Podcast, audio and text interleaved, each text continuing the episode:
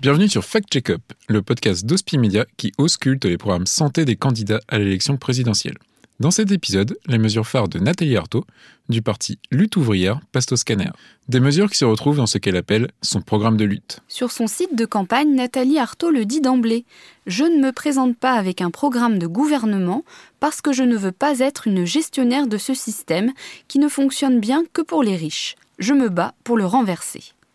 Les mesures en direction du secteur de la santé se dessinent toutefois dans les réponses aux questions adressées par des associations, mais aussi dans ses idées. Et quelles sont ces idées? Tout d'abord, les personnels d'hôpitaux, les aides à domicile, sont cités dès les premières lignes de son programme comme ceux, je cite, n'ayant jamais cessé de travailler tout au long de l'épidémie et sont bien placés pour savoir qu'il n'y a aucune reconnaissance à attendre du grand patronat ou du gouvernement.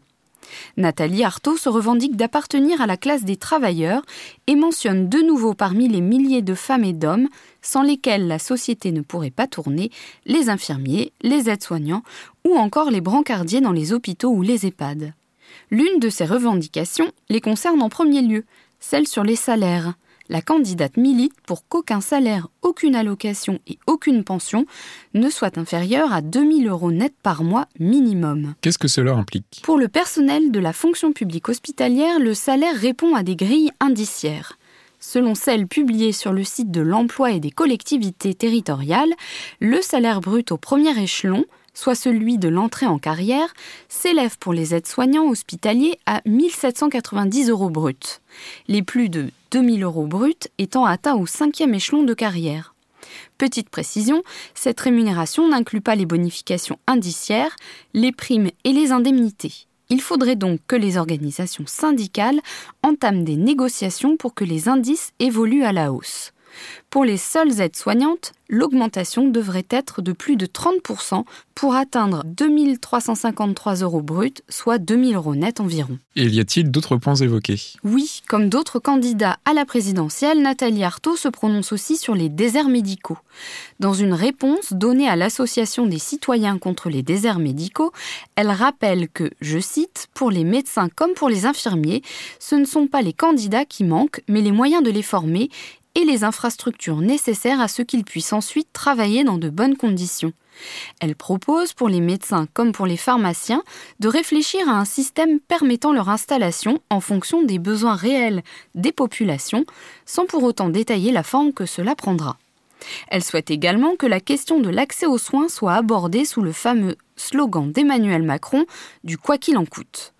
On peut rappeler que selon la Direction de la recherche et des études statistiques, l'adresse, la consommation de soins et de biens médicaux s'élève en France à 209,2 milliards d'euros en 2020, soit 9,1% du PIB. Cette dépense représente en moyenne 3109 euros par habitant. Nathalie Artaud plaide également pour des mesures d'urgence, dont la réouverture des établissements de santé de proximité qui ont été fermés. Et comment financer tout cela? La candidate lutte ouvrière admet que les mesures qu'elle propose ont un coût.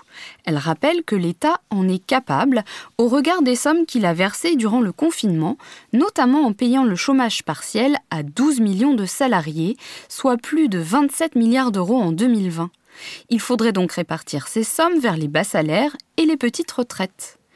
Au-delà de l'argent public, Nathalie Arthaud vise aussi les profits des entreprises du CAC 40 qui ont réalisé 130 milliards d'euros de profits en 2021, selon l'agence Bloomberg. Elle souligne sur son programme que cela équivaut à la construction de 400 hôpitaux, soit pour chacun de ces nouveaux hôpitaux une enveloppe de 325 millions d'euros. Or, la tendance ces dernières années est plutôt à la reconstruction qu'à la construction de nouveaux hôpitaux à proprement parler. Les sommes allouées vont de 5 millions d'euros pour des travaux de reconstruction d'un centre hospitalier à plus d'un milliard d'euros pour ceux du CHU de Nantes par exemple. Merci Géraldine Tribault pour ce décryptage. Vous pouvez consulter les orientations en intégralité sur le site nathalie-artaud.info. Nous concluons donc avec Nathalie Artaud notre série Fact Check-up. Nous espérons que ce programme vous a plu. Le premier tour de l'élection présidentielle aura lieu le 10 avril prochain. D'ici là, n'hésitez pas à écouter ou réécouter nos précédents épisodes sur hospimedia.fr ou sur votre plateforme d'écoute préférée. Fact Check-up, un podcast d'Hospimedia réalisé par Perrine Debacker, Géraldine Tribault et Jérôme Robillard. Au mixage et à la création sonore, Alexandre Debuchy.